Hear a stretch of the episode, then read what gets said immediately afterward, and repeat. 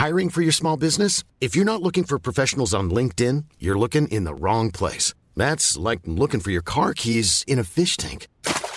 LinkedIn helps you hire professionals you can't find anywhere else, even those who aren't actively searching for a new job but might be open to the perfect role. In a given month, over 70% of LinkedIn users don't even visit other leading job sites. So start looking in the right place. With LinkedIn, you can hire professionals like a professional. Post your free job on linkedin.com slash people today.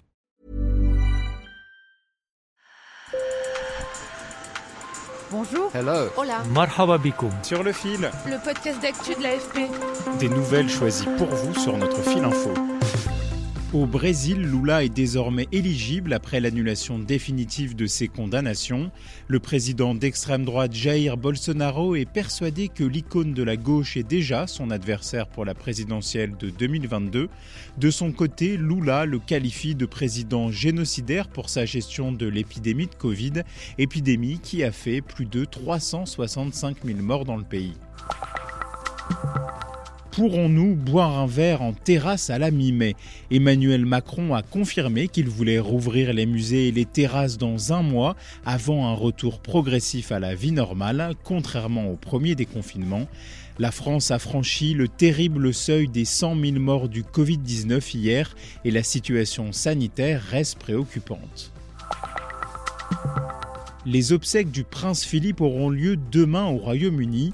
En France aussi, on pleure la disparition de l'époux de la reine à 99 ans. À Aubigny-sur-Ner, à 70 km au sud d'Orléans, cette petite ville a été écossaise pendant 250 ans. Écoutez Robert Amiot Mackinnon qui porte un kilt et joue de la cornemuse. On est toujours en deuil, le deuil euh, du départ du duc d'Édimbourg, mais je voulais mettre avec le soleil une tenue un peu plus printanière pour honorer aussi la vie qui continue néanmoins.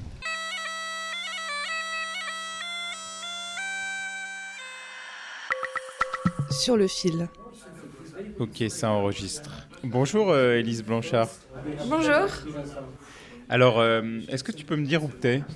Euh, à Kaboul, dans le bureau de l'AFP à Kaboul. Comment à Kaboul, en Afghanistan, la population euh, a accueilli la décision euh, de Joe Biden qui a été euh, récemment annoncée de retirer toutes les troupes américaines?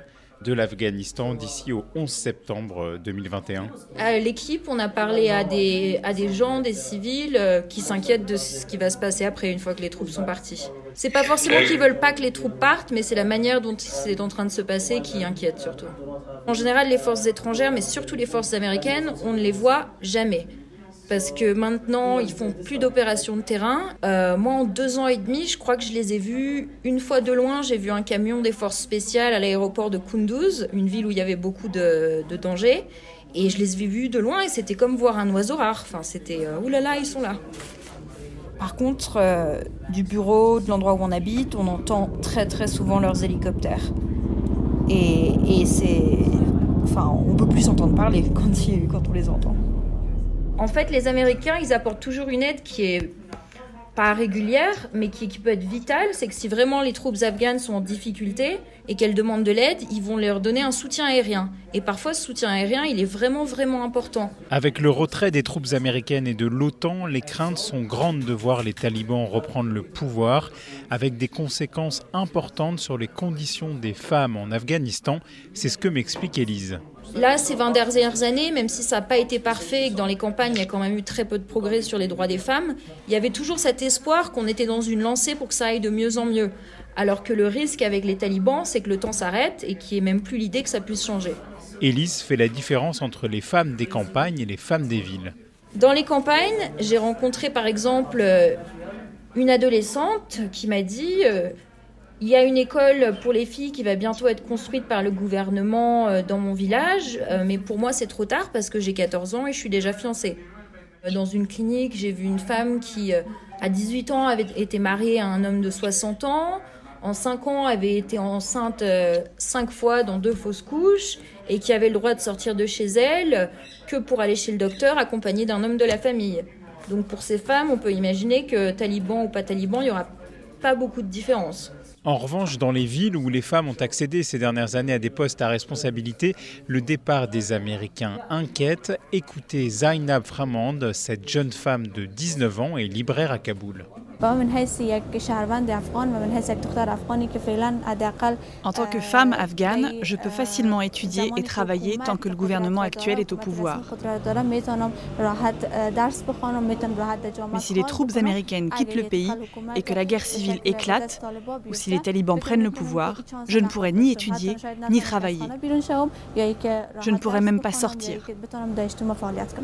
Quel est le regard afghan sur la, sur la situation euh, de leur pays? La plupart des Afghans ont accepté que de toute façon, les talibans vont reprendre au moins une partie du pouvoir. Idéalement, il y aurait un partage de pouvoir plutôt qu'une guerre civile ou, ou les talibans qui reprennent tout le pouvoir, mais c'est difficile d'y croire. Et il n'y a plus aucun espoir, enfin il y a très très peu d'espoir pour la paix. Merci beaucoup Élise Blanchard et merci aussi à toute l'équipe du bureau de l'AFP à Kaboul. À l'agence France Presse, nous avons une pensée émue pour nos journalistes Sardar Ahmad et Shah. Sardar a été tué il y a sept ans dans une attaque des talibans avec sa femme et deux de leurs enfants. Notre photographe Shah est mort dans un attentat suicide il y a trois ans. Nous ne les oublions pas. Sur le fil revient lundi. Chères auditrices, chers auditeurs, si vous avez des envies ou des suggestions, vous pouvez nous écrire à podcast.afp.com. Pour ne rater aucun de nos épisodes, abonnez-vous à Sur le fil sur Spotify. Passez un excellent week-end.